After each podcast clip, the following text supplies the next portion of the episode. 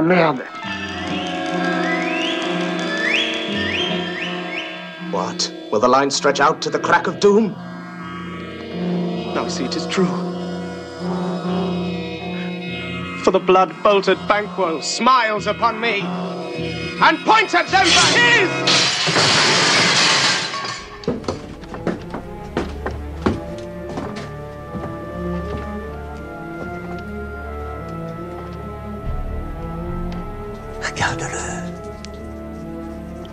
C'est fort dommage, avec un visage pareil, il aurait pu voler dans les poches des vieilles dames à l'église. Ce visage aurait fait notre fortune.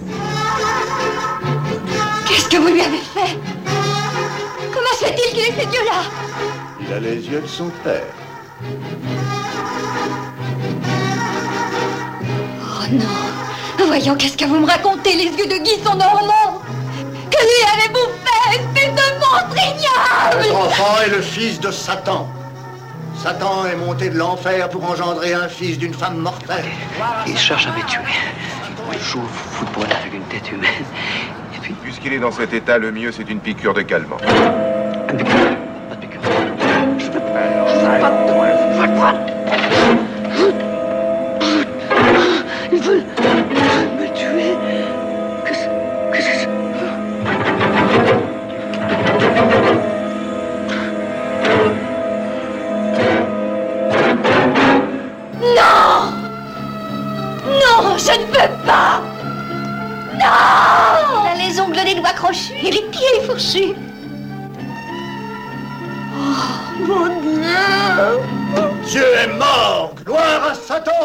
Vous demande est-ce que vous pensez que la nature humaine est foncièrement bonne ou mauvaise Et vous répondez je préfère ne pas me prononcer sur euh, la nature profonde de l'homme.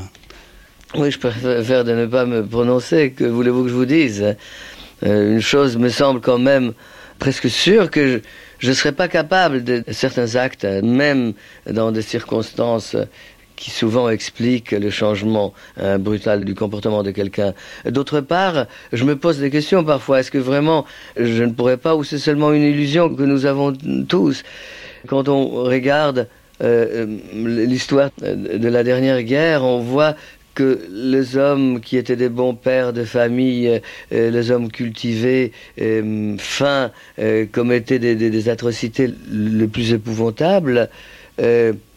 On se pose la question, est-ce que nous sommes tous justement coupables de ça? D'autre part, il y a souvent des individus très ordinaires, très anodins, qui deviennent des, grands héros dans des circonstances euh, qui leur permettaient de dévoiler ce, ce côté-là. Ça doit marcher dans deux sens. Peut-être on ne sait pas euh, si nous ne sommes pas tous capables de certaines choses.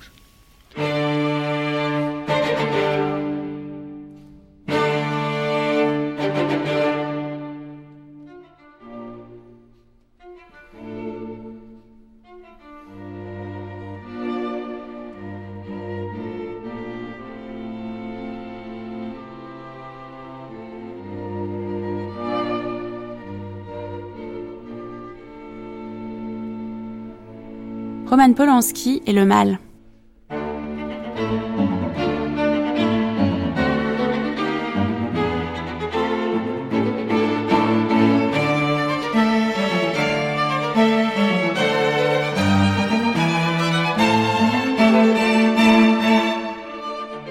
As far as the Germans go, those who play the German officers, they were playing roles. They are actors. Roman Polanski, 2003. And uh, very recently, I organized a screening for the crew and for the actors in Babelsberg. Ceux qui jouent les officiers allemands interprétaient leur rôle. Ce sont des acteurs.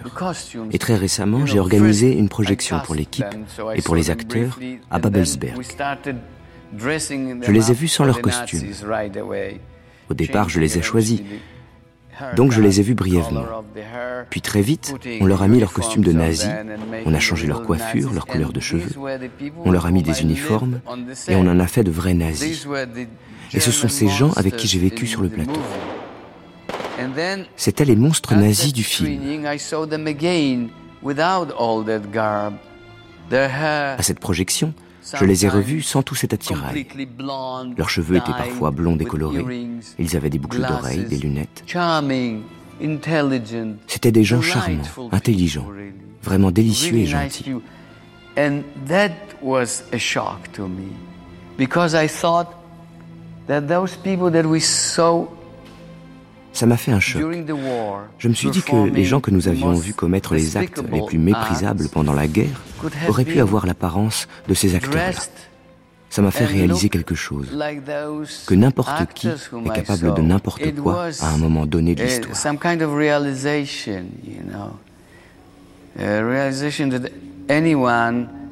is capable of anything at a given time in history.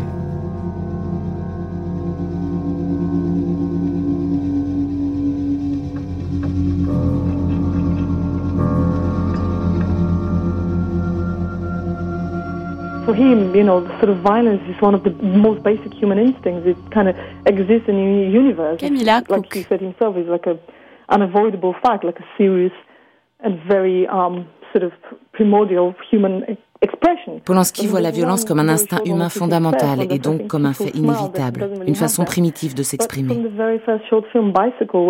Il y a un court métrage perdu, La bicyclette, c'est aussi son premier film, qui raconte une expérience réelle, quand Polanski avait été agressé et frappé à la tête avec une grosse pierre.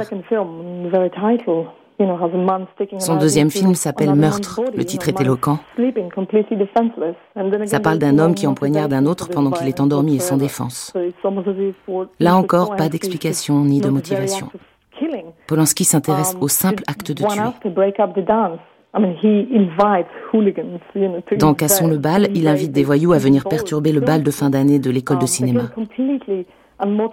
Ces voyous commencent à se battre avec les étudiants. On voit la surprise sur leur visage car il n'y a aucune motivation. Deux hommes et une armoire est un conte sur l'intolérance qui permet à Polanski d'explorer la violence humaine. Des voyous torturent un chaton, on voit des pickpockets, des combats.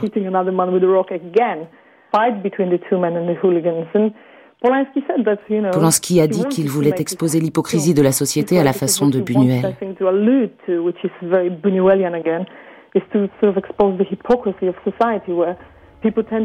Les gens rejettent ces deux hommes pacifiques et joyeux, alors qu'ils acceptent sans mal la violence autour d'eux.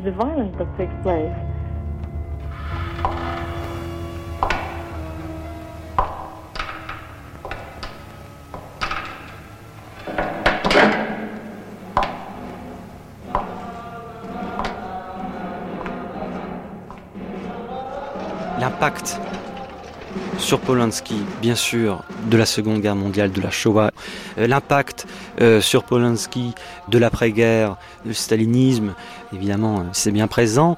Alexandre Tilski. Difficile de voir des films comme ça de huis clos ou de totalitarisme, sans penser évidemment à, à la période polonaise, si on peut dire, de Polanski c'est vrai que les personnages, les personnages polanskiens sont souvent harcelés, soupçonnés, euh, pourchassés.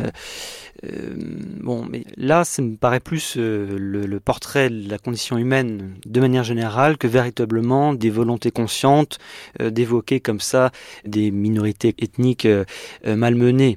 Cela étant, on ne peut pas. Voilà. Dans la plupart de ces films, il y a cette espèce de pression de, spectre permanent comme ça de complot dominant dans l'ombre qui revient fréquemment.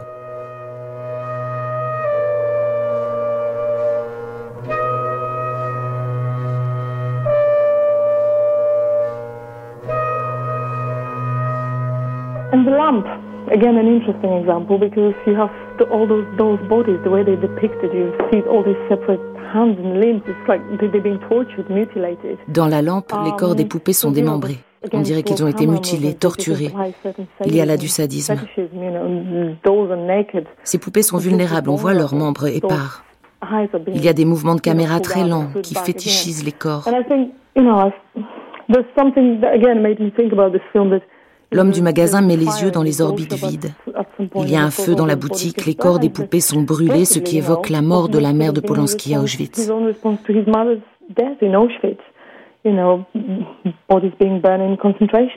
On pense à des corps brûlés dans un camp de concentration. un survivant de la Shoah m'a dit un jour que dans Pirate de Polanski, il avait reconnu dans le geste des méchants pirates, la façon dont ils utilisaient leur fouet, le geste des nazis, que lui, il avait bien connu.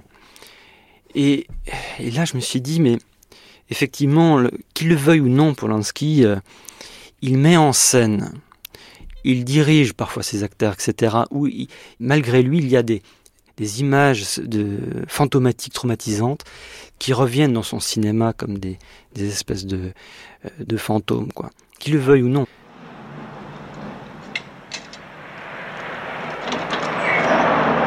Monsieur. Bonjour. Vous habitez en face Oui, je viens d'emménager. Vous avez loué l'appartement de la fille qui s'est jetée par la fenêtre Oui. Vous la connaissiez? Je pense bien. Elle venait tous les matins. Elle s'asseyait là, exactement à la place où vous êtes. Une tasse de chocolat et deux tartines beurrées, jamais de café. Elle disait, si je prends du café, je ne dors pas pendant deux jours.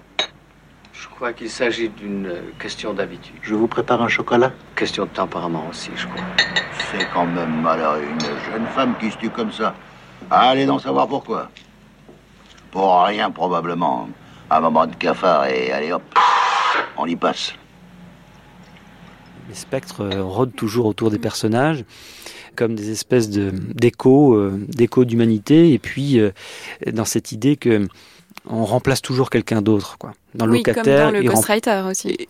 Le ghostwriter, c'est un, c'est quelqu'un qui remplace un mort. On remplace toujours un mort de toute façon, et c'est ce qu'on retrouve souvent chez Polanski, cette idée que euh, on va remplacer la fonction ou le, la fonction euh, légale ou euh, sociétale de quelqu'un ou le, ou l'idée qu'on pouvait s'en faire comme une espèce de, d'ombre permanente, c'est-à-dire qu'on n'a plus d'identité au bout d'un moment qui nous est propre, puisque notre seule fonction de la société, finalement, c'est de remplacer quelqu'un qui est différent de nous.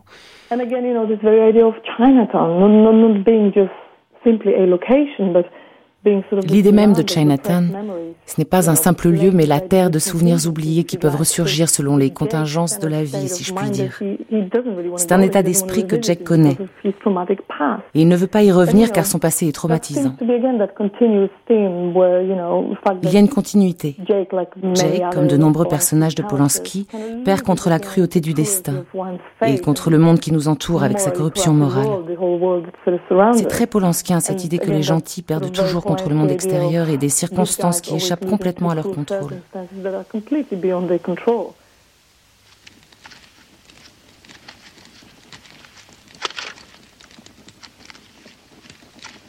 Her eyes are open. Aye, but her sense is shut.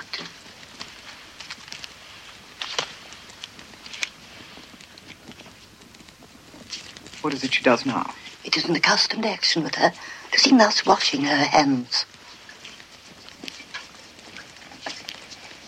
Il a fallu qu'il nous montre une Lady Macbeth nue, euh, en train, disons, de, de François Larocque, d'être victime donc de somnambulisme, et la servante euh, qui entend euh, Lady Macbeth révéler. Finalement, c'est une scène de, retour du refoulé où les choses sortent dans le sommeil, elle parle et elle révèle finalement le, le, complot, le meurtre, et donc il y a une espèce de révélation qui est terrible, et où on est, on n'est plus dans le domaine de la médecine, c'est-à-dire qu'il est impossible de la soigner, de même que le mal dont souffre Macbeth, c'est le mal du royaume tout entier, hein, le, royaume entier est en proie à une sorte d'apathie et de, paralysie générale, et c'est le royaume qu'il faudrait soigner. Et euh, ce que dit le médecin euh, dans, la pièce, c'est que c'est son esprit qui est malade. Hein, il y a une sorte de névrose euh, qui s'est installée dans son esprit, et on a beau soigner le corps, elle ne trouvera jamais le repos. S'ajoute à cela une vision théologique, c'est-à-dire qu'elle est en enfer. C'est une espèce de répétition qui est pas simplement la névrose, mais qui est le signe de la damnation.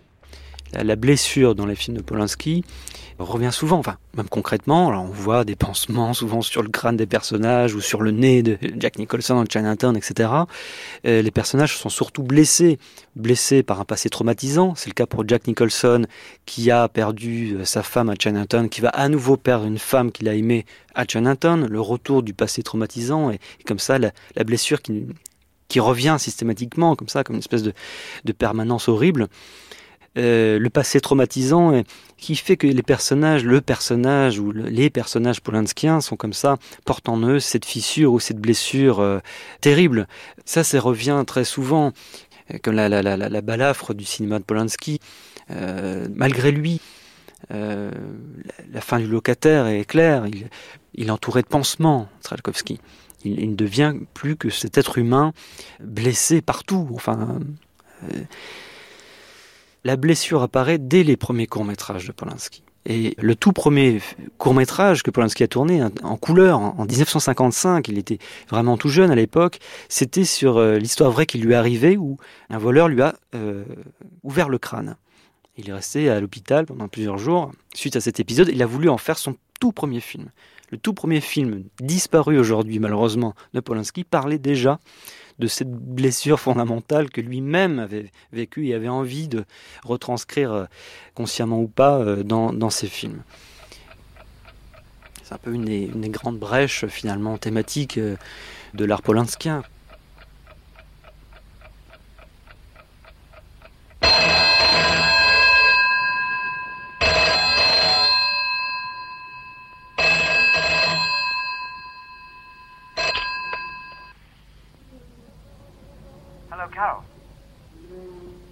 polanskien.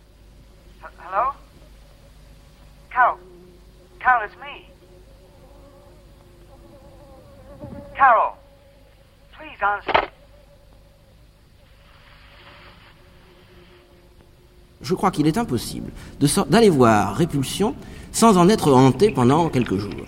Car en effet, euh, beaucoup plus qu'un film d'épouvante, c'est un film qui vraiment entre, entre vraiment la, sous la peau des gens, crois. Moi, je l'ai vu deux fois, et euh, c'est un film extrêmement inquiétant. Le masque et la plume, 1964. C'est un film extrêmement inquiétant. Enfin, je Dieu merci, Benayoun se rase avec un rasoir électrique. Prendre, prendre, oui. J'ai très peur des rasoirs. Et le spectacle de Catherine Deneuve, qui, qui, pour nous, n'est-ce pas, est les, les, parapluies de Cherbourg, enfin qui est une des plus jolies femmes de France euh, et du monde, enfin une personne, une personne tellement fragile, tellement douce, avec ses, ses longs cheveux de lin, n'est-ce pas euh, euh, Faire de Catherine Deneuve, faire de Catherine Deneuve, finalement, un personnage absolument redoutable qui déchiquette les gens à coups de, à coup de rasoir, euh, qui trimballe dans son sac une tête de lapin euh, découpée au rasoir elle aussi, etc. Et je ne veux pas donner trop de détails car ce serait vraiment déflorer, déflorer le film. Et ceci n'est pas gratuit, je crois qu'il a joué le jeu. Et euh, en ceci, à son âge, car c'est même un très jeune metteur en scène, il a acquis toute la technique d'Hitchcock, et ce n'est pas rien, car sur ce plan j'admire beaucoup Hitchcock, mais il a réussi à aller un, degré au-dessus, véritablement, en entrant en profondeur dans, dans le cerveau de son personnage.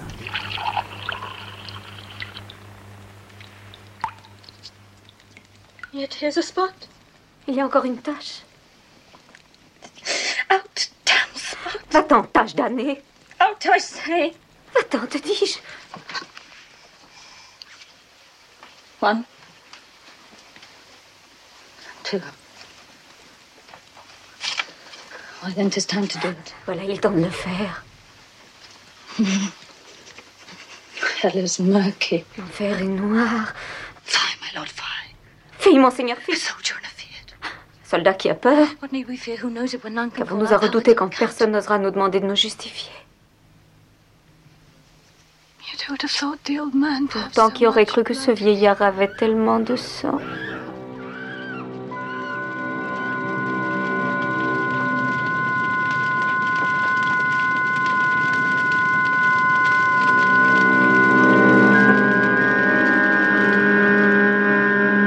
Et effectivement, il sort un petit peu des, sentiers battus. il ne nous montre pas du tout une Lady Macbeth qui serait une sorte de harpie, euh, de mégère en train de, François Larocque d'harceler son époux, de le pousser euh, au meurtre et au crime.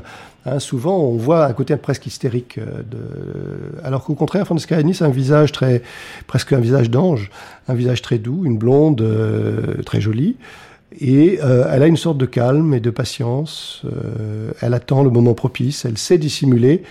Et en même temps, on voit que chez elle, euh, on pense qu'il y a une sorte de pathologie particulière qui fait qu'il y a une sorte de jouissance à la vue du sang. Quand l'ours le, est déchiré par les chiens, elle voit ce spectacle avec un œil qui brille, à la fois une sorte de d'attirance et de répulsion. Hein. donc c'est un personnage étonnant et qui est bien polanskien, qui montre bien, comme dans Rosemary's Baby, où c'est Mia Farrow, hein, qui est aussi le visage de l'innocence et qui est euh, elle-même, alors c'est vrai, manipulée, utilisée par le mari, euh, mais pour une sorte de complot hein, des forces des ténèbres. Il y a toujours cette idée chez Polanski un peu paranoïaque que l'innocence finalement est toujours le voile et le visage d'un mal profond. Et je crois que là, il a déjà expérimenté cette idée avec Lady Macbeth. Dans Répulsion, il y a deux espaces qui sont euh, monogenrés, si vous voulez. Euh, il y a le cabinet d'esthétique ou le salon euh, de soins euh, où il n'y a que des femmes. Euh, et nous observons que entre, entre ces femmes, il, se joue des, des relations d'ordre affectif profondes. Donc elles peuvent à ce moment-là être en quelque sorte proches euh, de la douleur de l'une d'entre elles. Par exemple, l'une a été abandonnée par euh, par son amoureux, donc elle est en pleurs, et euh, euh Catherine Deneuve, qui ici s'appelle Carole, va vers elle en, lui disant mais non, c'est pas si grave, etc. à d'autres moments, évidemment, les, tensions, les tensions peuvent exister, mais c'est mais on, on est bien dans un dans un entre-soi de femmes. Et puis il y a un autre lieu, celui des hommes. Si vous permettez, je dirais celui des mecs. Et où sont-ils? Ils sont dans un bistrot. Et euh, là aussi, l'un d'entre eux euh, a un amour, euh, et précisément cet amour le fait souffrir, et ils vont se moquer de lui. Autrement dit, lui dire mais écoute, c'est pas de ton genre d'être amoureux. Un homme, il, il prend ça autrement, etc. il est je crois, très, euh, très important pour comprendre le film de voir que ces deux mondes sont séparés et c'est lorsqu'ils entrent en quelque sorte euh, en, en, émulsion, je ne sais pas s'il faut dire les choses de cette manière-là, que euh, le tragique chez euh, Roman Polanski se, se met à, à, à fonctionner. Women in women. Camilla Cook. Les femmes dans les films de Polanski sont des névrosées, ce qui, une fois encore, le rapproche des surréalistes. Dans Répulsion, Carole souffre d'une véritable maladie mentale et Rosemary n'est pas tout à fait saine d'esprit. Evelyn Murray, dans Chinatown, est aussi instable à cause de son passé. Ce ne sont pas des personnages stables sur ce plan. La femme du couteau dans l'eau est un bon exemple.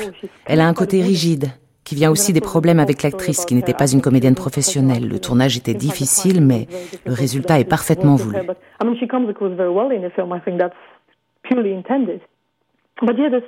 Il y a sans aucun doute une tension entre les hommes et les femmes.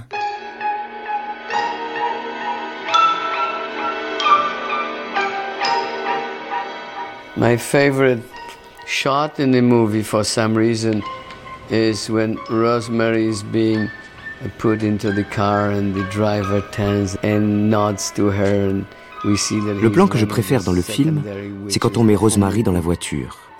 Et là, le chauffeur lui fait un petit signe. On se rend compte que c'est un des sorciers. On l'avait aperçu pendant la fête du réveillon.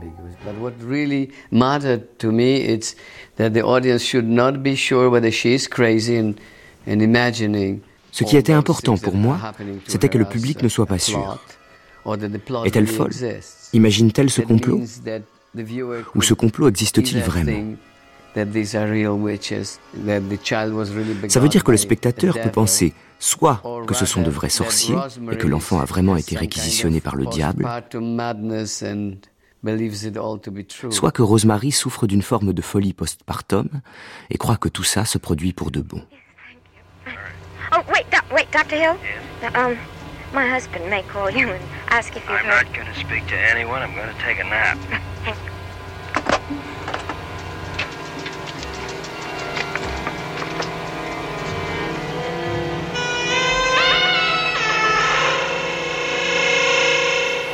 D'une certaine façon, Rosemary's Baby est pour moi un point de convergence euh, dans un cadre qu'on peut qualifier d'hollywoodien, ce qui n'est pas euh, dépréciatif, mais qui définit aussi des règles du jeu à respecter, de tendances qui se manifestaient depuis le début dans l'œuvre euh, de Polanski. Pascal Horry. La, la, phase polonaise comme la phase anglaise et Cul-de-sac ou le, bal des vampires pour la période anglaise sont, sont des films où le mélange des genres est déjà très présent, où le grotesque euh, est contaminé par l'horreur qui contamine le, le grotesque dans le bal des vampires qui joue euh, clairement le, jeu, la carte euh, de la parodie, il y, a, une ou deux séquences qui font vraiment euh, peur, me semble-t-il. je trouve que l'arrivée par le vasistas, en quelque sorte, de Dracula dans la chambre d'une jeune femme, c'est tout à fait impressionnant. Encore aujourd'hui, alors que l'essentiel du film est plutôt destiné à nous faire rire, mais frémir aussi. Et euh, la fin du bal des vampires est une fin ouverte qui annonce là aussi le triomphe des entre guillemets méchants par l'entremise des bons qui ne se rendent pas compte qu'ils contaminent.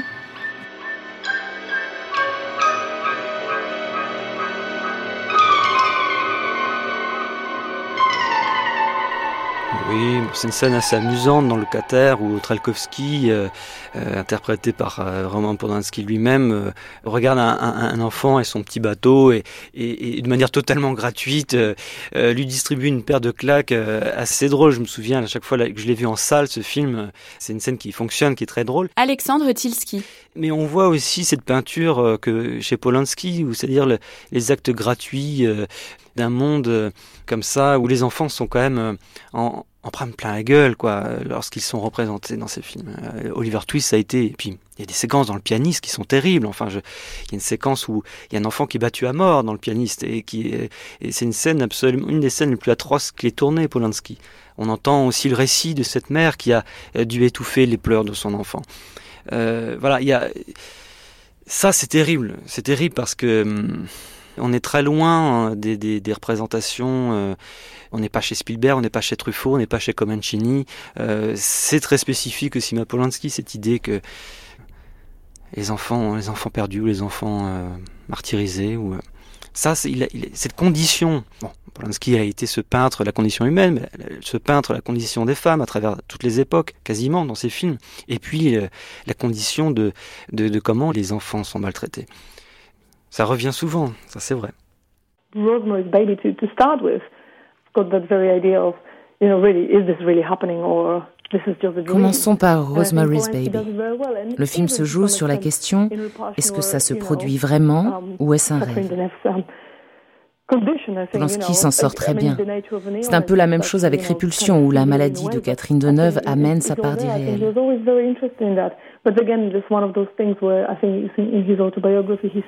Dans son autobiographie, il dit que l'imagination occupe une grande place dans sa vie et qu'il suffit pour créer de s'abandonner à son imagination. Mais cette imagination ne donne pas de vision joyeuse ou positive.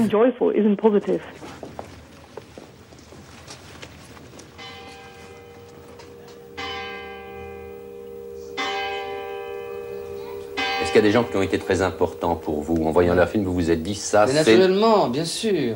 D'abord, Orson Welles, en Citizen Kane.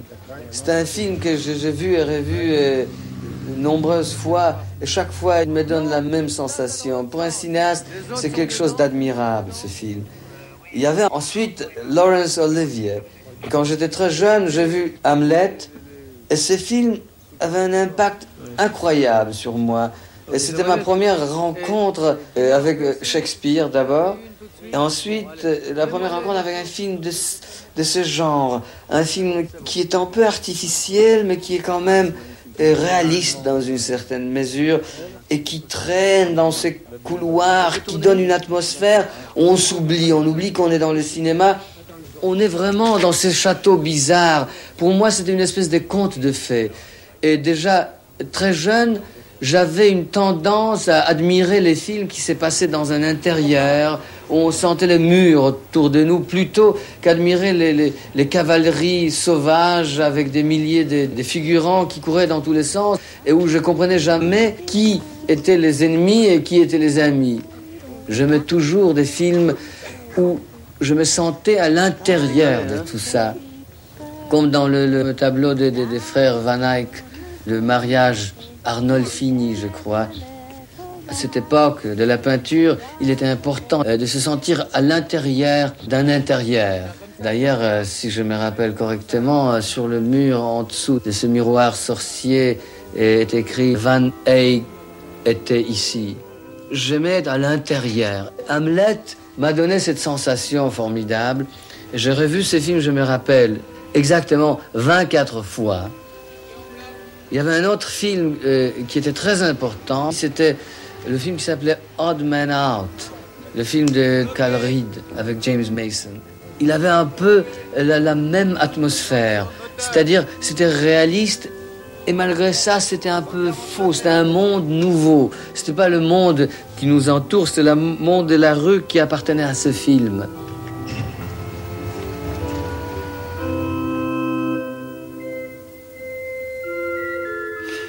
Alors c'est vrai qu'on parle souvent du huis clos polanskien, c'est vrai, voilà, on a, on a même parlé de la trilogie de l'appartement par rapport à Polanski, c'est-à-dire euh, Répulsion, Rosemary et Locataire, alors qu'en fait il a fait d'autres films d'appartement aussi après Polanski, mais le, le huis clos polanskien, on le ressent aussi dans ces scènes d'extérieur.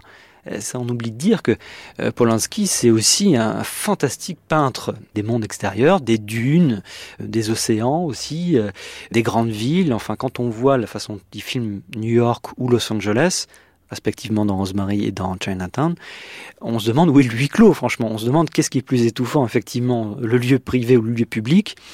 Et ça, le huis clos polanskien, est, et c'est devenu effectivement une, quasiment une marque de fabrique de par certainement le plaisir que Polanski a euh, vis-à-vis du théâtre et comme ça de ce, rapport qu'il a au plancher et puis à, à, quelques personnages qui fait circuler dans un, dans un seul espace, mais aussi cette idée que le huis clos a, est assez perméable. C'est-à-dire que, euh, par exemple, dans le locataire, certes, euh, le, Trelkovski est enfermé dans cet appartement, mais dans un appartement dans lequel on entend des sons, euh, on tape à la porte, où, il y a des choses qui pénètrent dans l'appartement. Et c'est souvent des huis clos comme ça, qui ne sont pas fermés sur eux-mêmes ou fermés par rapport au monde ou la société, mais où on sent bien à l'intérieur de ces lieux clos la puissance du harcèlement du monde. Et peut-être parfois aussi le la manière dont on peut s'échapper du lieu clos pour trouver la liberté dans le reste du monde. C'était le cas pour Tess qui passe sa vie à l'extérieur pour être émancipé aussi. Il y a cette perméabilité, mais euh, le huis clos Polanski n'est pas seulement intérieur.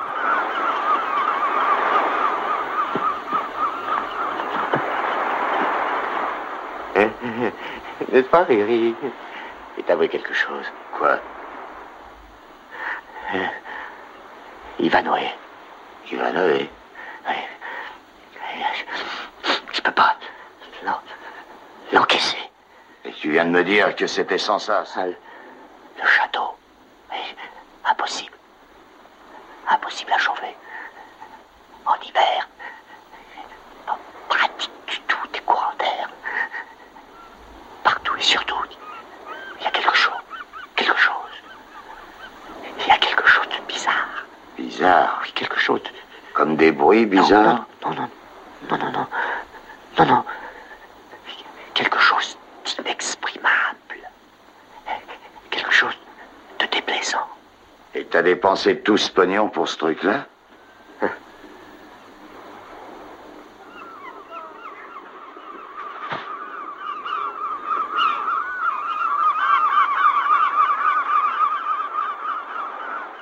La perméabilité entre les espaces et entre les réalités et les humanités, c'est passionnant chez Polanski.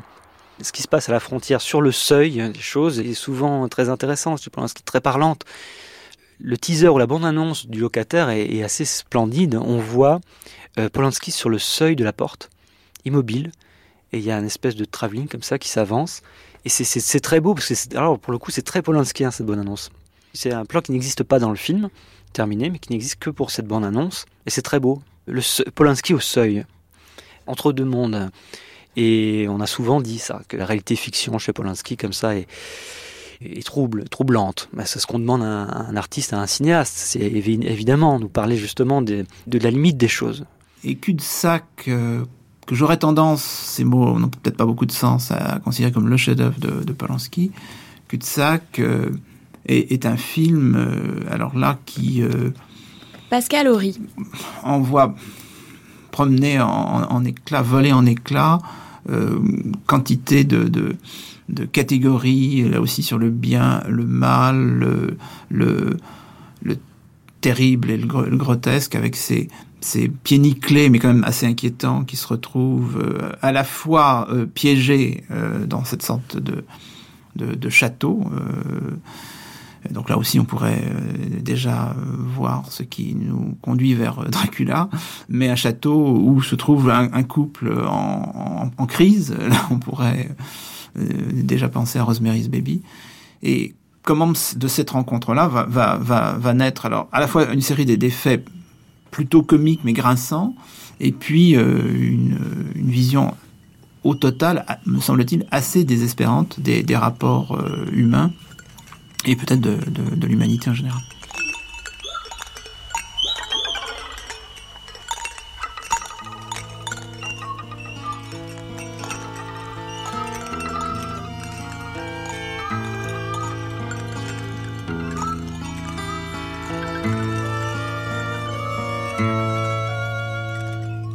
Les sorcières sont sur une sorte de grève à marée basse, à l'aube, euh, avec cette musique assez étrange d'ailleurs, euh, composée par euh, François Larocque. un groupe qui a disparu depuis, qui s'appelait The Third Ear Band, hein, le groupe de la troisième oreille, qui restitue des sons à la fois un petit peu populaires, une vague cornemuse un petit peu aigrelette qui donne un côté très inquiétant.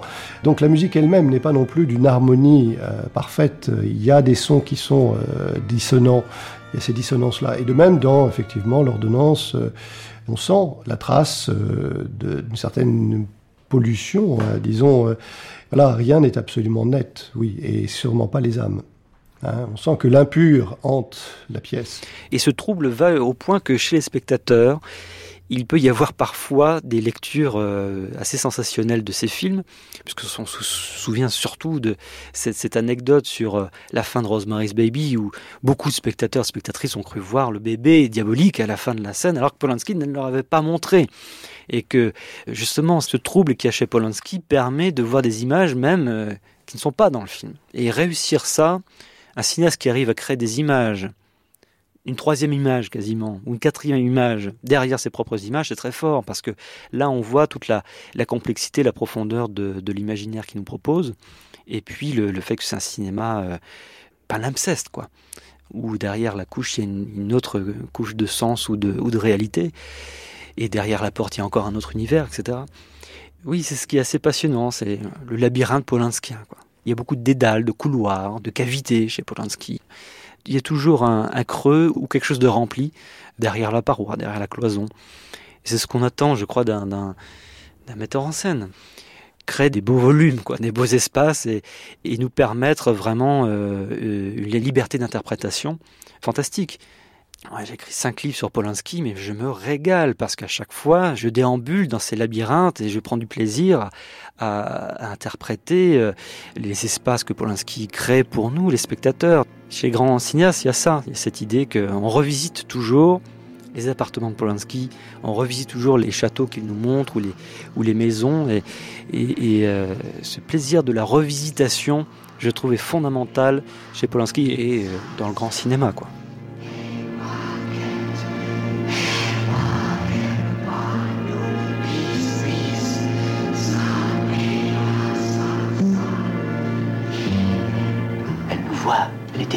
Non, elle a mangé de la mousse au chocolat, elle est comme morte, elle n'entend ni ne voit. Continuez à chanter.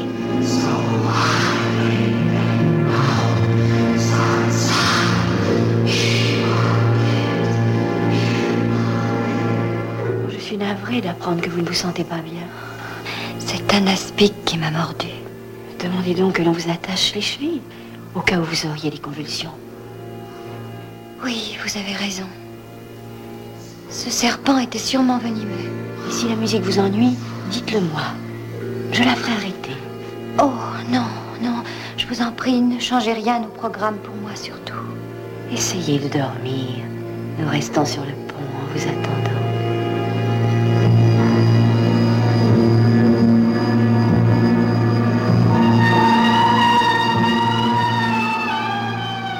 Look at the repulsion in Catherine Deneuve's body. Camilla Cook. Dans Répulsion, le corps de Catherine Deneuve est traité tout à fait comme celui d'une poupée. Sa maladie mentale en fait un véritable pantin. Et il y a toujours la question de savoir ce qui est réel et ce qui ne l'est pas. Ce n'est pas que les femmes sont objectivées parce qu'elles sont belles.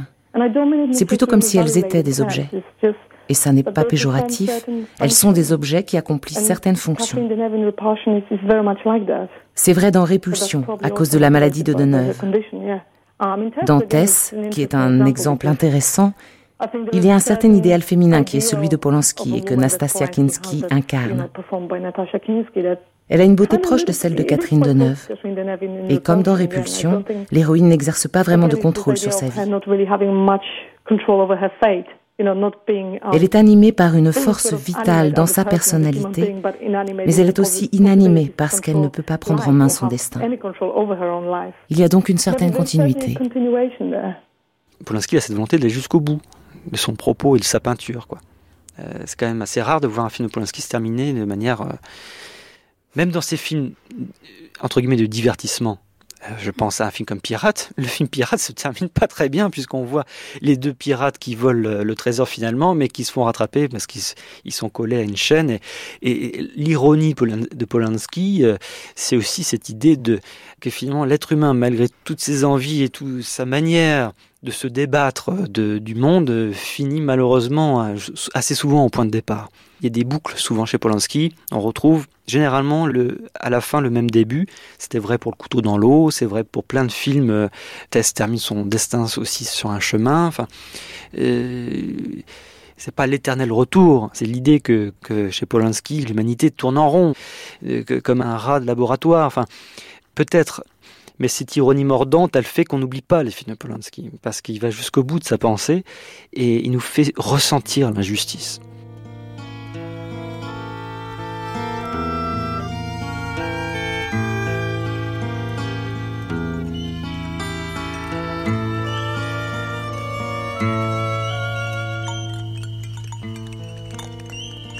Deux scènes rajoutées sont la scène euh, de folie de Lady Macbeth lorsque, alors, forte femme, elle devient faible, c'est-à-dire qu'elle craque petit à petit, on la voit s'enfoncer euh, dans une sorte de syndrome de répétition. Il y a la fameuse scène du, somnambulisme. Et quand elle relit la lettre que Macbeth lui avait envoyée, lorsqu'elle revit les événements qui ont mené au meurtre de Duncan. Donc ça, c'est une scène rajoutée. Et la dernière, qui est très polanskienne, hein, c'est le retour euh, au début, c'est-à-dire le cycle éternel du, sorte de recommencement, l'éternel recommencement euh, du scénario, du mal, du complot, dont on ne sort pas. Euh, une fois que Macbeth a été donc euh, décapité par Malcolm, que Malcolm a été proclamé roi, on voit le frère de Malcolm, Donald Bain, aller retrouver les sorcières dans leur antre. Donc on a l'impression qu'un nouveau cycle de violence va commencer. Donc c'est une façon pour Polanski d'indiquer cette circularité du mal. Enfin, moi, c'est ce qui me bouleverse très souvent dans la plupart de ces fins de films. Elles sont toujours. Même dans Le pianiste, le film euh, démarre sur une répétition et un enregistrement donc de Chopin, se termine sur un enregistrement de Chopin, au même lieu. Tout ça pour ça. C'est-à-dire que on a traversé tout ça finalement pour euh, revenir au même point. C'est absurde, tout ça est absurde.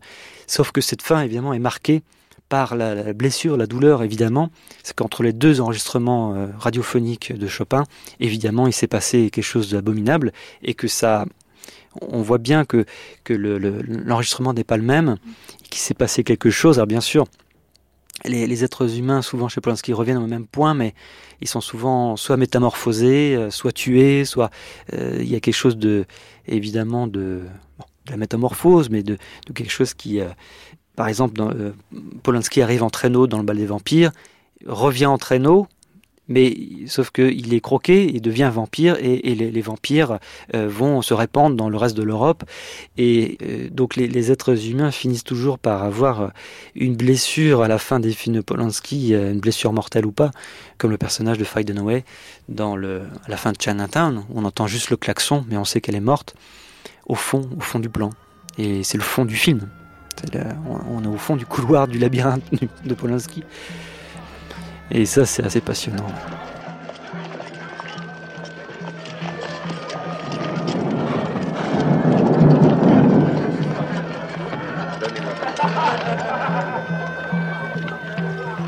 Si c'était fait lorsque c'est fait, alors il faudrait le faire rapidement.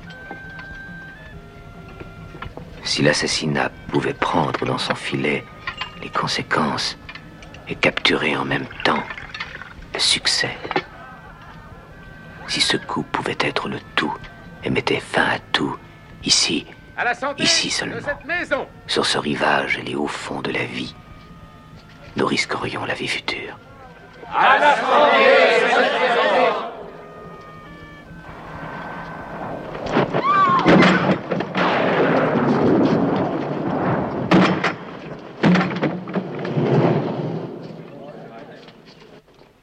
Mais dans ces cas-là, nous sommes encore jugés ici pour n'avoir donné que des leçons sanglantes. qui, étant apprise, reviennent frapper leur inventeur. Il a une histoire personnelle qui est marquée par le despotisme, par la tyrannie, par cette idée finalement du gaspillage humain euh, absolument énorme qu'ont représenté les deux grands totalitarismes qui sont entrechoqués. Et lui, euh, donc, a vécu cela euh, très directement dans sa chair, dans son imaginaire. Donc c'est vrai que pour lui, cette transcription d'un monde en proie à des forces démoniaques, à une violence incontrôlable, l'a marqué d'un certain pessimisme, une vision très très noire de l'histoire. chez Polanski, on a l'impression que le pouvoir est rongé par un mal dont on ne sort pas. C'est une sorte de cancer euh, qui crée de la violence, qui engendre du crime, et euh, tout pouvoir est excessif, tout pouvoir est sanglant. je crois que de ce point de vue-là, Macbeth est une fable exemplaire, archétypale, hein, qui crée, qui secrète le mal. Finalement, le les racines du mal sont euh, à, trouver du côté justement de l'excès politique, du manque de contrôle, de mesure et de cette espèce de déchaînement de l'ambition qui fait que le pouvoir peut tout finalement. Euh, le pouvoir pour lui est visiblement maléfique. Le pouvoir a une force stérilisante, un petit peu comme euh, à la fois le stalinisme et le nazisme. Hein. The Blasted Heath, la, la, lande dévastée de Macbeth, c'est une métaphore du totalitarisme. Hein. Je crois que ça, c'est assez évident dans, dans le film. Again, those, those films that I just mentioned, I think, kind of concentrate more on ces premiers um, films, les courts-métrages, se concentrent sur la violence physique. Mais lorsqu'il passe au long métrage, Polanski s'intéresse beaucoup plus à la violence psychologique. C'est ce qu'il explore notamment dans Cul-de-sac. Um, dans Le Gros et le Maigre, il traite des thèmes de l'exploitation, de la cruauté envers soi-même et de la dépendance névrotique à l'autre. Tout ça peut être résumé par le mot sadomasochisme. Polanski a dit que ce film était l'histoire d'un homme réduit en esclavage. Et bien sûr, on l'a perçu comme l'allégorie d'un système totalitaire, mais c'est aussi un propos sur la nature humaine, qui est capable de tout, selon les circonstances. La toute dernière image de Ghostwriter, elle est passionnante. Et moi, elle me fait pleurer à chaque fois que je la vois. C'est clair, à chaque fois, je suis très très très ému. Parce que il y a euh, une définition émotionnelle à ce que c'est que un fantôme. Bah, c'est quelqu'un déjà qui disparaît du cadre, de notre vision, euh, qui devient hors champ, et la définition finalement d'un être humain euh, sans cesse rattrapé par des spectres ou par la machine. Et je trouve ce dernier plan très beau parce que c'est envolé de pages, comme ça tout d'un coup, où euh, finalement le manuscrit, le secret, les mots, etc., n'ont n'ont presque plus d'incidence face à cette énorme machinerie euh, dominante qui écrase les êtres humains. Plus rien n'a d'importance. Le manuscrit, euh, l'œuvre, euh, la mémoire s'envolent. Tout ça sous le regard d'une affiche géante où on voit donc l'icône du Premier ministre de la, politique qui regarde la scène comme ça. A une espèce de, triple, de double regard dans cette scène qui est assez passionnante entre la réalité et l'icône qui est comme ça accrochée sur un mur très au-dessus en décalage par rapport à ce qui se passe réellement sur le terrain, comme on dit. Et euh, il y a une telle poésie dans cette dernière image, je me dis c'est probablement le plus beau plan que Polanski ait utilisé pour une fin de film. Celui de Chinatown était très beau, mais celui-là, en termes de composition, en termes de, chorégraphie, en termes de, de couche de sens et de profondeur de chant, c'est, je trouve ça mais vraiment magnifique, d'autant plus que c'est réellement polanskien, dans la mesure où c'est pas dans le livre. Le roman se terminé, le ghostwriter prend le manuscrit, garde le secret avec lui et s'enfonce dans la foule pour partager peut-être ce secret avec euh, le reste de la communauté humaine. Polanski réinvente le dernier plan à sa sauce et c'est le mal qui prend le dessus. Rajoutez un gonflé. Devant moi touche, je ne sais pas si moi je Vite, vite, allez chercher une couverture. Assassin Suicide coup sur coup. C'est incroyable. Assassin dans cet accoutrement. Il est bon pour l'asile. Et il venait juste de finir de réparer la verrière. J'ai senti qu'il n'était pas normal la première fois que je l'ai vu.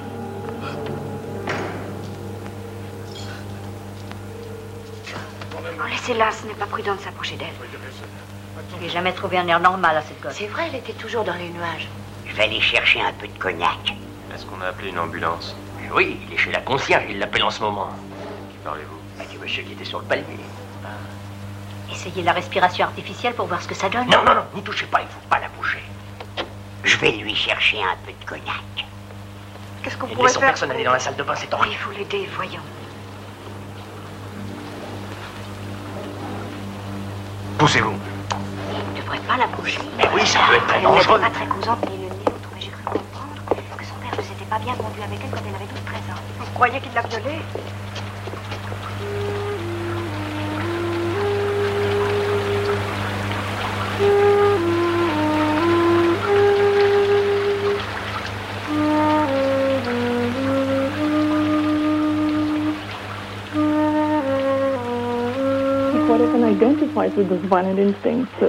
Polanski s'identifie souvent à ceux de ses personnages qui ont des instincts violents.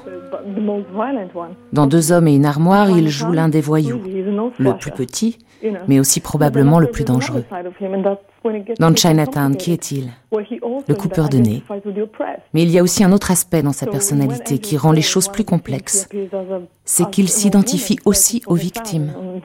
Dans une scène de Quand les anges tombent, il apparaît en vieille dame qui cherche son fils dans les rues de Cracovie. Dans Le Gros et le Maigre, il joue l'esclave. Et bien sûr, l'apogée de cette tendance, c'est le locataire, où il joue Trelkowski. C'est vrai que le personnage Polanski est lui-même un, personnage qui pourrait être un personnage de, film, avec tout ce que ça comporte de, de dureté, d'horreur, de, euh, d'événements tragiques. Euh. Gilles Jacob. Enfin, il n'a pas la, vie euh, d'un artiste comme on l'imagine. Enfin, c'est pas Werther dans sa chambre de bonne à la chandelle en train d'écrire à la plume noire. le nombre d'événements tragiques l'emporte de beaucoup sur les événements gays. D'ailleurs, il faut qu'il ait une, une santé mentale très forte pour tenir le coup. Mais je crois qu'il a l'amour de la vie et qu'il il s'est toujours sorti de tous ces cauchemars par euh, alors que ces univers sont extraordinairement noirs, pessimistes, etc., par euh, un optimisme chevillé au corps en ce qui concerne euh, sa vie personnelle. je pense qu'on peut, peut dire ça parce que avec tout ce qu'il a traversé, il y aurait de quoi être très très très secoué.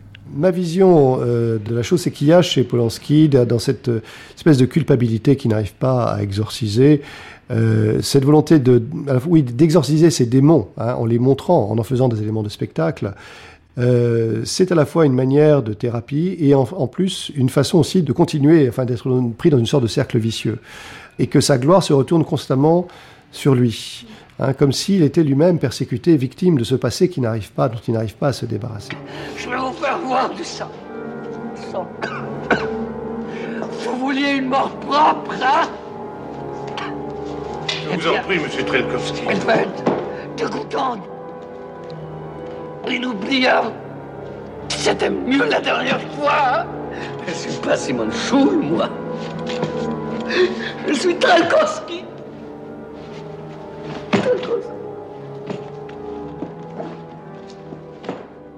A parlé du locataire, des deux corps du locataire comme un personnage à part entière, mais c'est vrai pour quasiment tous les films de Polanski ce goût du décor, de toute façon, ça, revient à parler du, goût du théâtre chez Polanski, du goût de la matière, de la peinture, euh, de la croûte, quoi, presque.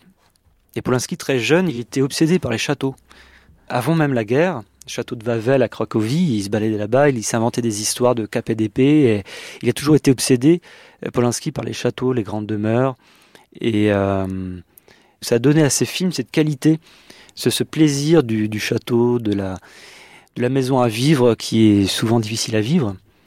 Un peu comme chez Spielberg, le foyer impossible, c'est-à-dire que la maison est souvent traumatisante ou, euh, ou impossible. Enfin, dans Amsterdam, par exemple, un court métrage de Polanski de 64, qui est quasiment invisible en France, Polanski filme le, la maison euh, hollandaise typique de d'Amsterdam de manière totalement labyrinthique, elle a chère, quoi. C'est assez fascinant comment il s'amuse avec les, escaliers, les, les dédales, cet aspect labyrinthique vraiment qui fascine Polanski, pas seulement d'un point de vue esthétique, parce que d'un point de vue architectural c'est intéressant bien sûr, mais, aussi parce que quelque part on est peut-être un peu dans son esprit, vraiment un lieu de dédale, quoi être un jour dans le cerveau de Polanski, ça doit être ça, ça doit être assez labyrinthique parce que il y a tellement de, de, de bon d'érudition pour plein de, plein de choses, mais aussi d'expérience, etc., que vraisemblablement, euh, cette maison labyrinthique de Ghostwriter, c'est aussi un peu, d'une certaine manière, un peu son cerveau aussi.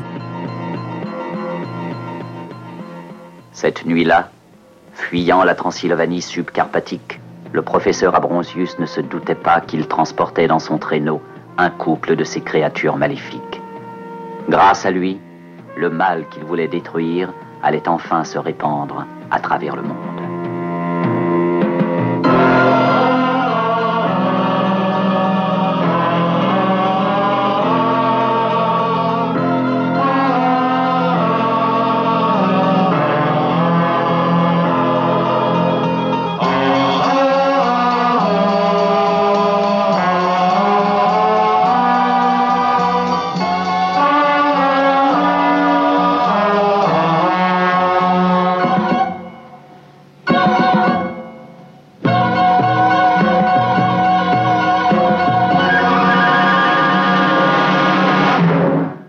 C'était Roman Polanski et le mal, avec Camilla Cook, François Larocque, Alexandre Tilski, Gilles Jacob et André Roche.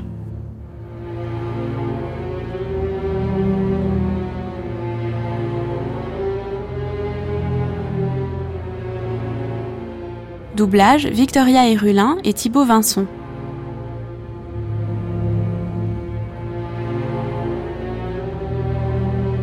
Prise de son, Julien Bourdet, Jean Richard Dufour, Véronique Amiot et Sébastien Royer. Mixage, Pierre Mine.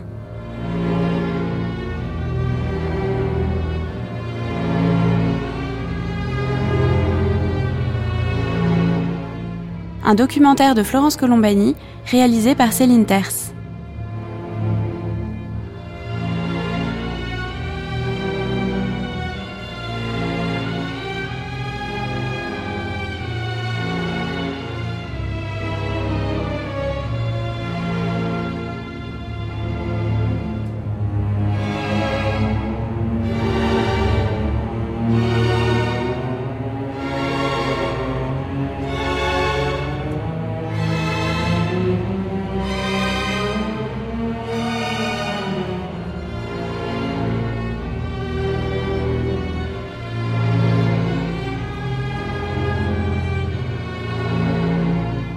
Tout de suite, Tess vue par Marc Duguin, romancier, auteur d'une exécution ordinaire et de l'un des événements de la rentrée littéraire chez Gallimard, L'insomnie des étoiles.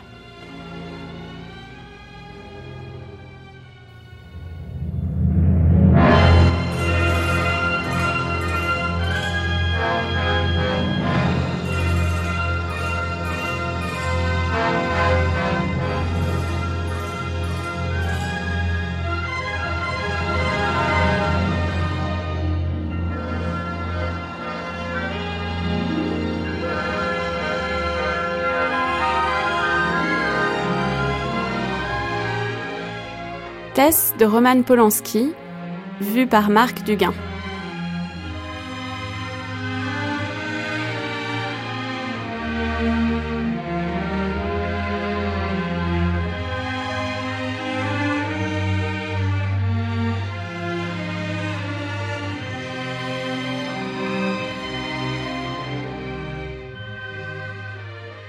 D'abord, le film est, est, dédié à Sharon Tate, donc euh, ça c'est assez émouvant, sachant les, relations que Polanski et Sharon Tate avaient. Et puis, euh, ce, qui, euh, ce qui est intéressant, c'est que c'est un film, c'est une coproduction franco-anglaise, et que je crois que Claude Berry a, mis beaucoup d'acharnement à faire ce film, qui est très long, hein. c'est un film de 2h40 aujourd'hui, ce serait assez difficile à sortir en salle. Et ce qui marque tout de suite, c'est, euh, et on le voit tout au long du film, c'est que c'est un film où il y a énormément d'extérieur. C'est-à-dire qu'il n'y a, pas de... les, extérieurs ont été, euh, sont à la fois très naturels et très travaillés au sens où euh, la lumière euh, attend vraiment les, les, les, moments les plus propices de la journée. Pour, on sent qu'ils ont vraiment attendu pour tourner, que ce soit la, bonne lumière, le bon éclairage. Bon, on est sur un film d'époque, on est sur un film en, en costume. Euh, adapté de d'un roman de Thomas Hardy, comme comme comme c'est comme c'est dit. On est on est sur un film qui est euh, qui correspond un peu à une génération. Il y a eu des grands films comme ça à cette époque de, de reconstitution historique. Il y en a deux qui me viennent à l'idée. C'est évidemment euh, Barry Lyndon de Stanley Kubrick, qui a été tourné un tout petit peu, un tout petit peu avant, je crois. en 75. Et puis il y a aussi le premier film de Ridley Scott qui est Les Duellistes, d'après une nouvelle de Conrad, qui était un, pour moi un très beau film. En plus, c'était tourné chez moi et j'ai été sur le tournage par hasard, donc c'est un film qui m'a marqué. Et et il y a cette même volonté de restitution de, de l'histoire. Euh, c'est ça qui est formidable avec le, le cinéma, c'est que c'est une, une, une, une, incroyable machine à remonter le temps. Donc euh, là, on a une reconstitution qui est parfaite.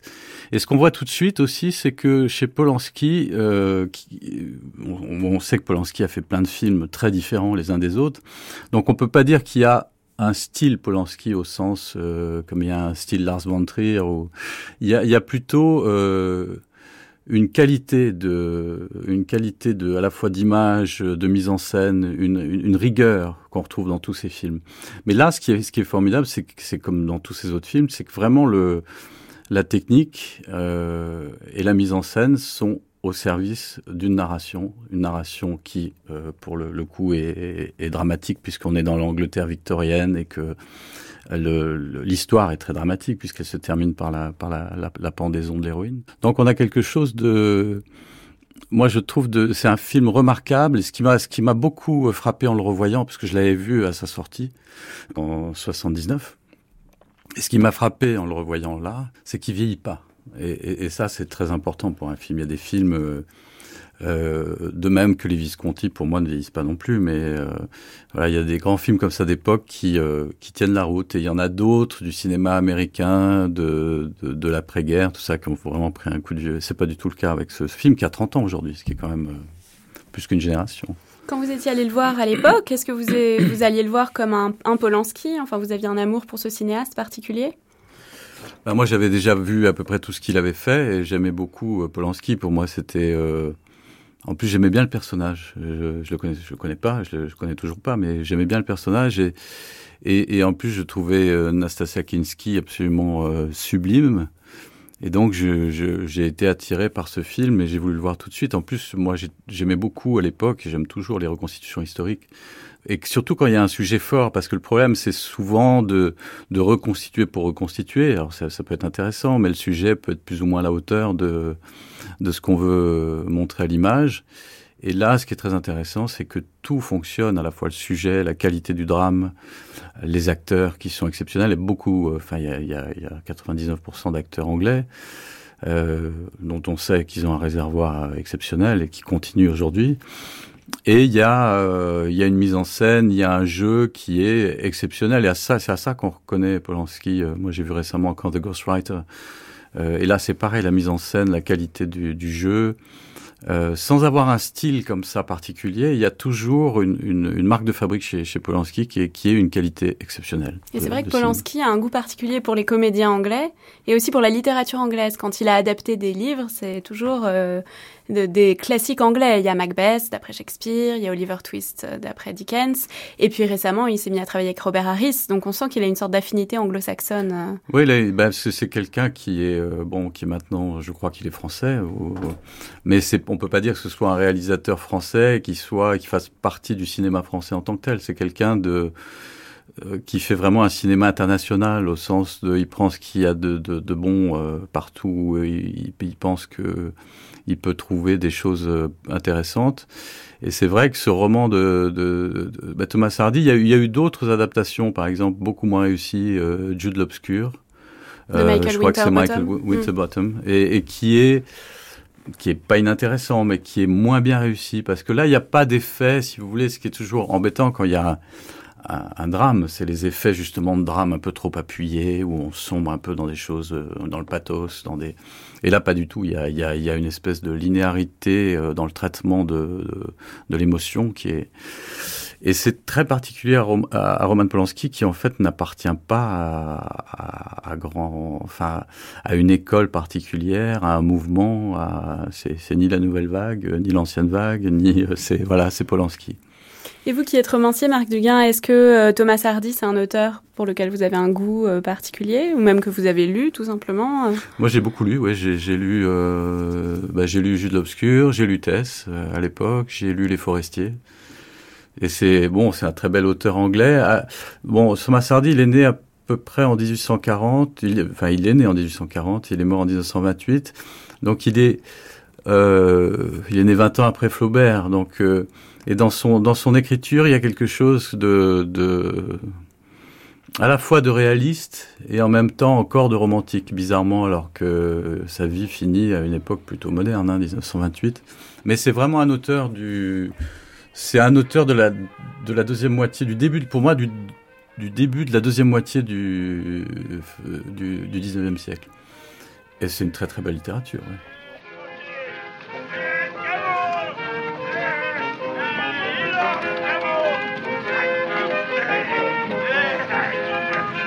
Seigneur Dieu, voilà-t-il pas ton père qui rentre à la maison en chariot Hé Hé Il a personne dans le Wessex qui a des squelettes aussi nobles que moi Père est fatigué Voilà tout. Et s'il a demandé le chariot, c'est parce que notre cheval est mort. Dérangez, dérangez, d'ancêtres chevaliers qui étaient les plus grands de Normandie J'ai leur petite cuillère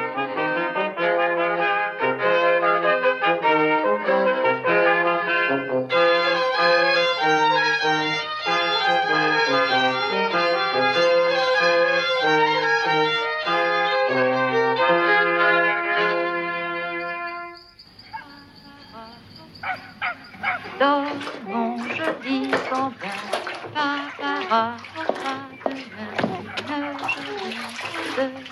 te voilà, je suis contente. Où vas-tu comme ça? Je vais enlever ma robe pour t'aider. Attends un peu. Faut que je te dise ce qui est arrivé. On a découvert que nous appartenons à la plus noble famille du comté.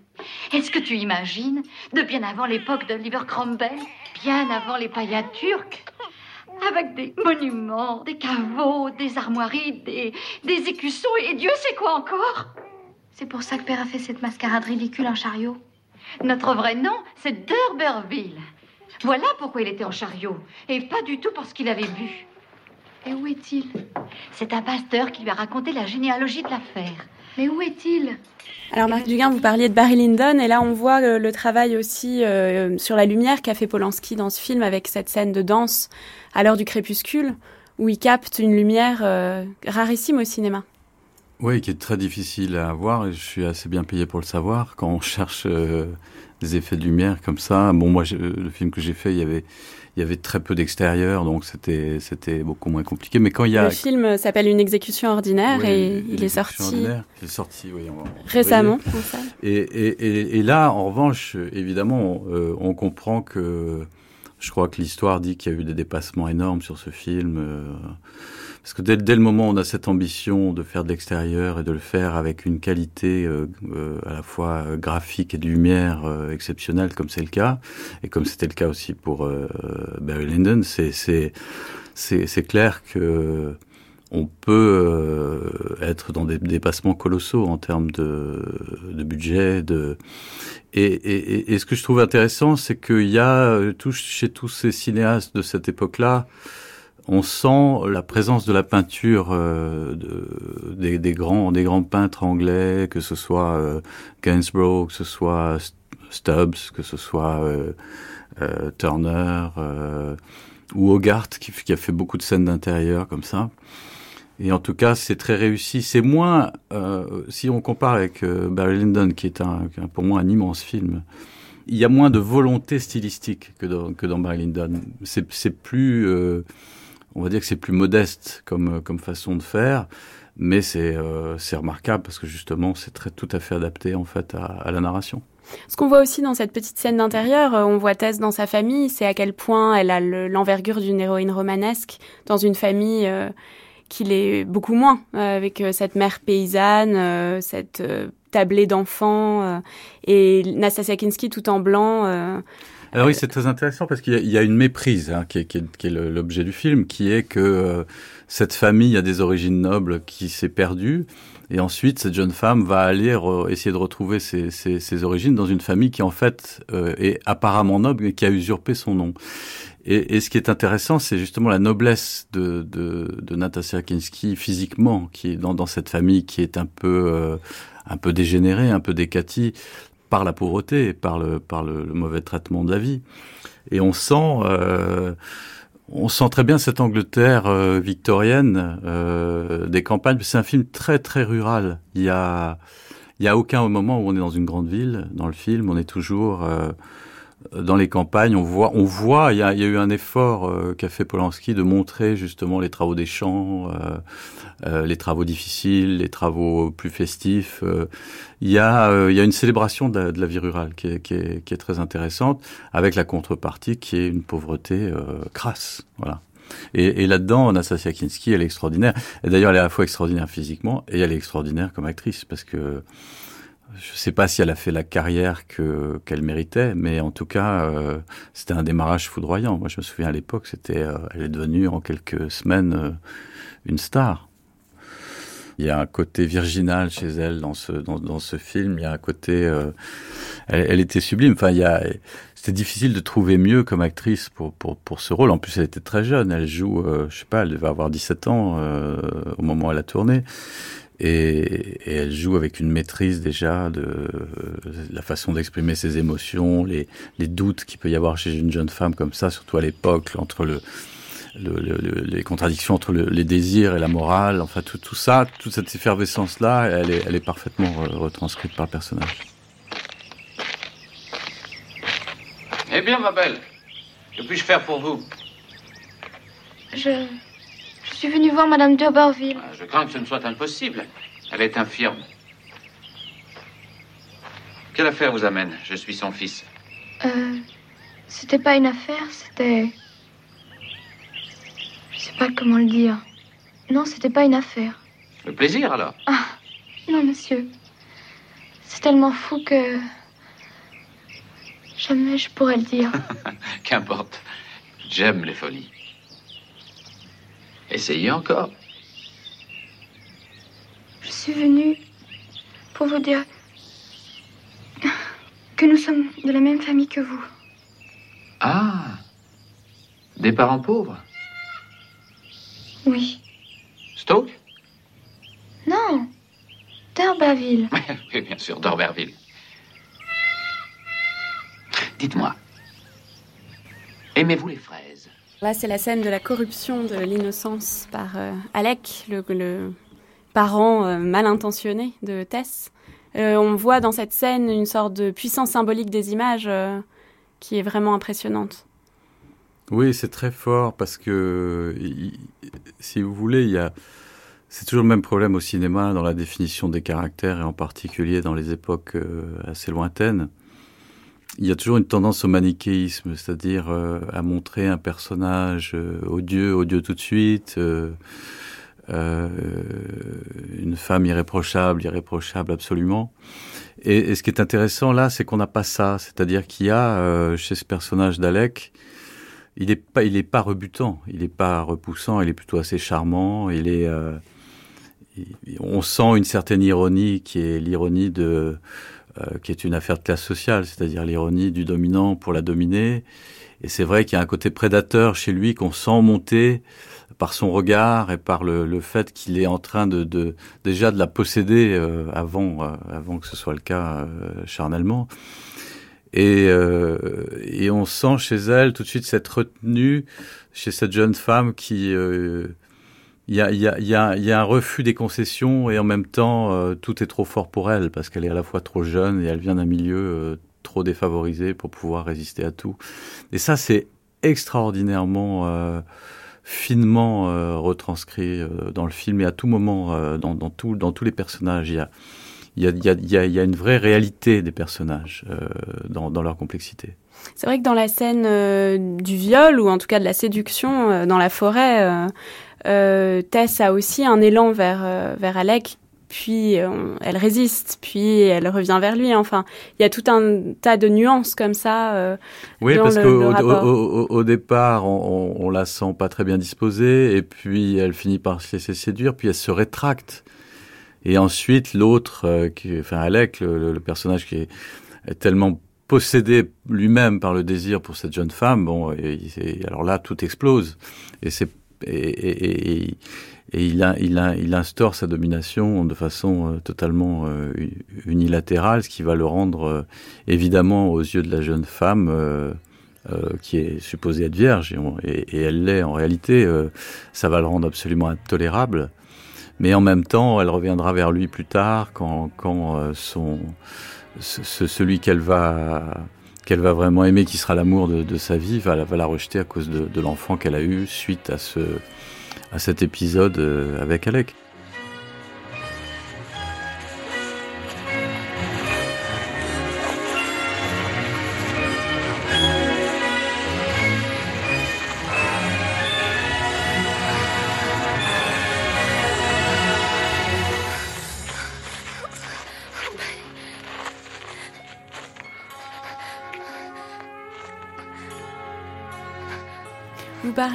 Euh, Marc Duguin, de, l'homme euh, qui est le vrai amour de Tess, et cet homme s'appelle Angel, donc Ange, euh, et on voit aussi dans la scène qu'on vient de regarder où Tess mange la fraise que lui tend Alec, qui est vraiment comme le fruit défendu, tout un leitmotiv biblique de l'histoire de Tess, qui est une suite de chutes et de, de corruption de l'innocence, de chutes et de tentatives de rédemption qui sont toujours inabouties. Thomas Hardy, c'est aussi un auteur très hanté par par l'idée du péché. Oui, on sent, on, sent un auteur euh, chez, chez, Hardy, on le ressent, c'est très, très, bien retranscrit dans le film.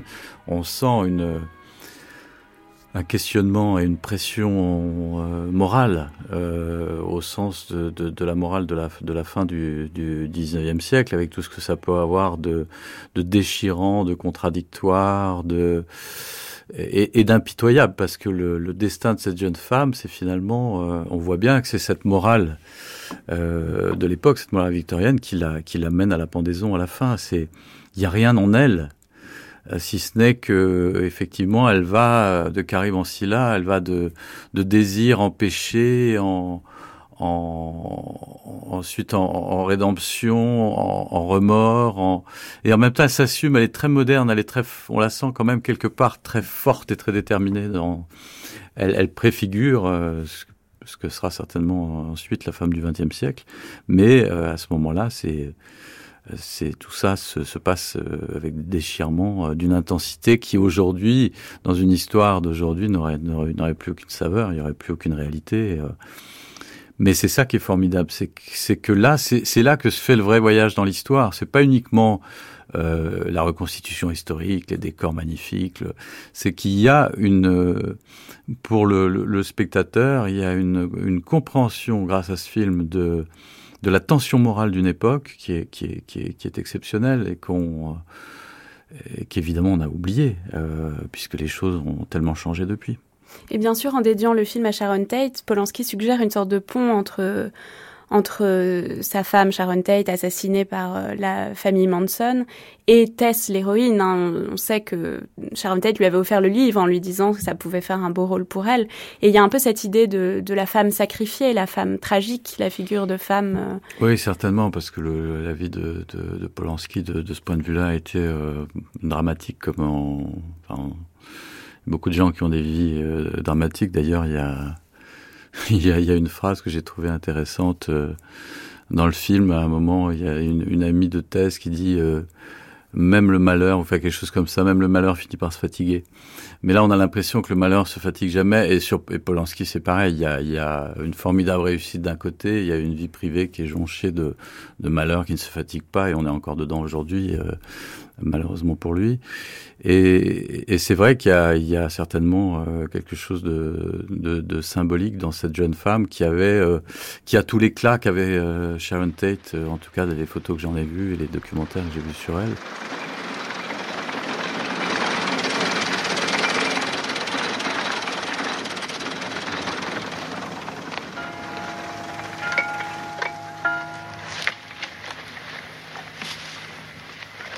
Elle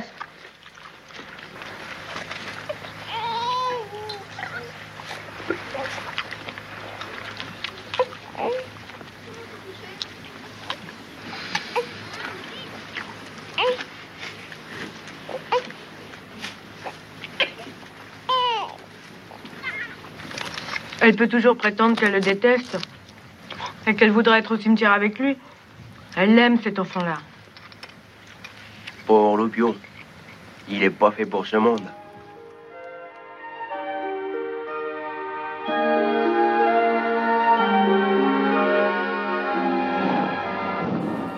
On ne sait pas qu'elle a eu un enfant, donc on l'a quitté euh, se faisant euh, quasiment, enfin forcé par, euh, par euh, Alec, et on, et on la retrouve là. Et ce qui est très intéressant, et ça c'est très fort chez Polanski, c'est la façon dont il amène ce qui est informatif.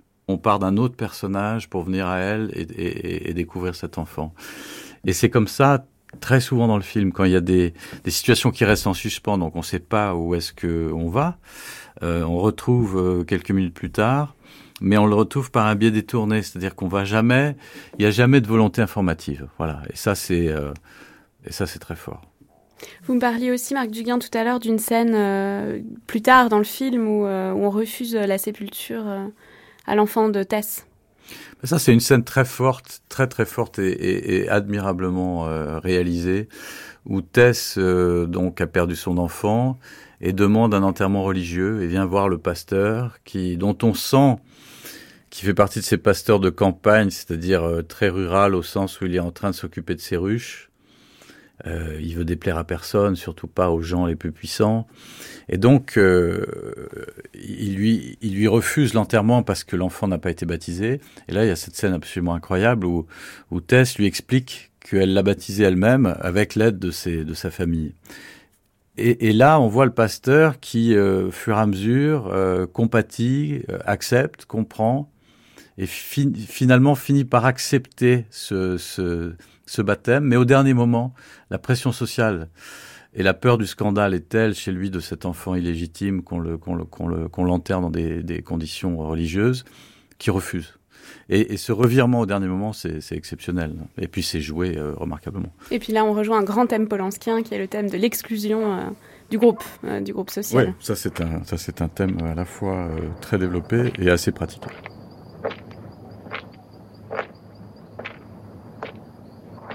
Vous ne me pardonnez pas. Moi, je vous pardonne, Angel. Oui, je sais. Mais vous Vous ne me pardonnez pas. Vous étiez une personne, vous en êtes une autre. Ayez pitié. Angel. Ayez pitié. Pourquoi riez-vous de cette façon? Comment osez-vous me parler ainsi? Vous m'effrayez. Comment pouvez-vous? Vous n'êtes pas la femme que j'ai aimée. Qui avez-vous aimé Une autre femme à votre image. Il dit que je ne suis pas la femme qu'il aimait, mais... mais une autre femme à son image.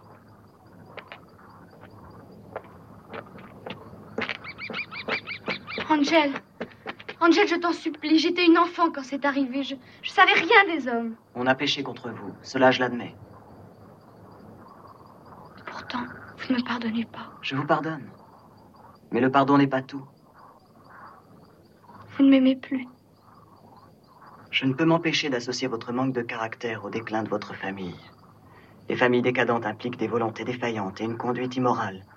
Je vous croyais une enfant de la nature mais vous êtes le rejeton tardif d'une aristocratie dégénérée.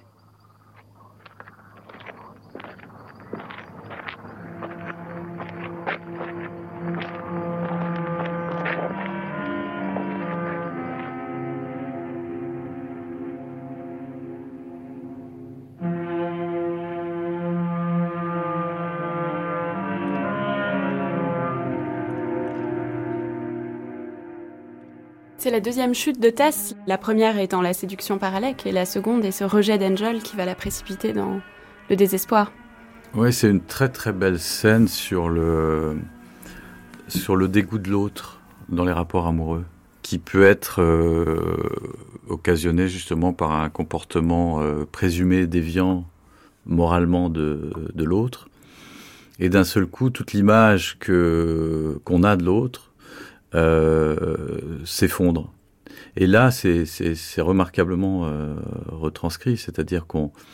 Parce que le personnage, lui, il est... Euh, de, Peter Farce, là, il est, il, est assez moderne. En tout cas, on sent qu'il y a une volonté chez lui d'être moderne, de d'essayer de couper un peu avec parce que c'est un fils de pasteur et donc il y a et en même temps il n'y arrive pas parce que euh, c'est inscrit euh, dans son dans son esprit et, au fond de son cerveau d'une façon telle et que d'un côté il la comprend, euh, il accepte, il peut même éventuellement pardonner, mais le dégoût est là. Et le dégoût, il peut rien faire parce que le dégoût en matière d'amour, c'est quelque chose contre, euh, c'est une chose contre laquelle on peut pas lutter.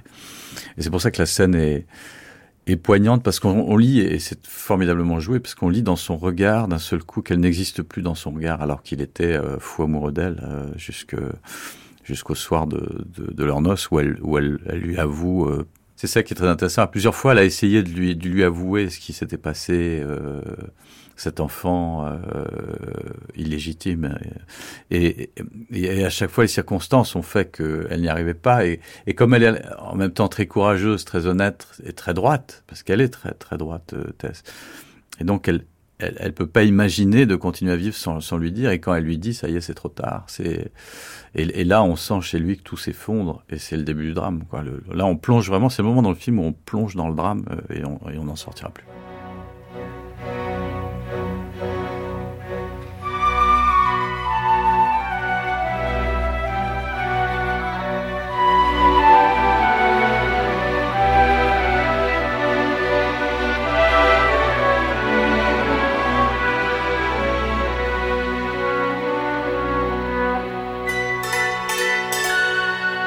C'était une conversation sur Tess avec Marc Duguin, présentée par Florence Colombani dans une réalisation de Céline Terce, avec à la technique Sébastien Labarre.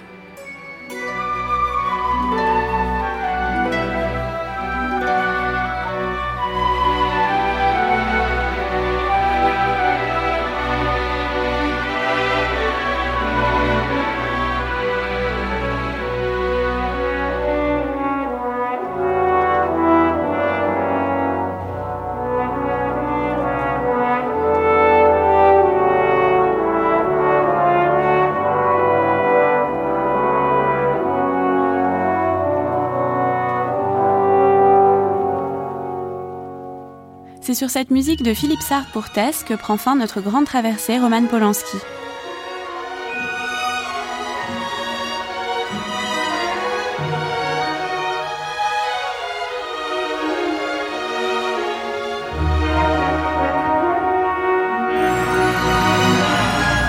Merci pour leur aide précieuse à Sophie Gillery de l'INA, à Haruyo Yokota et à Alexandre Tilski, dont je conseille vivement le remarquable site roman-polanski.net. Retrouvez toutes ces références et l'ensemble de nos émissions sur franceculture.com, à podcaster pendant une semaine et à réécouter en ligne pendant un mois. Merci à Oscar Redeman, qui a été un merveilleux guide sur les traces de Roman Polanski en Pologne. Merci à Jean-Pierre Vincent et à Isabelle Dassonville pour leur aide. Merci enfin à Céline Terce, chargée de réalisation de cette grande traversée et très précieuse collaboratrice. Merci enfin à vous aussi de nous avoir suivis toute cette semaine à la rencontre de l'œuvre de Roman Polanski.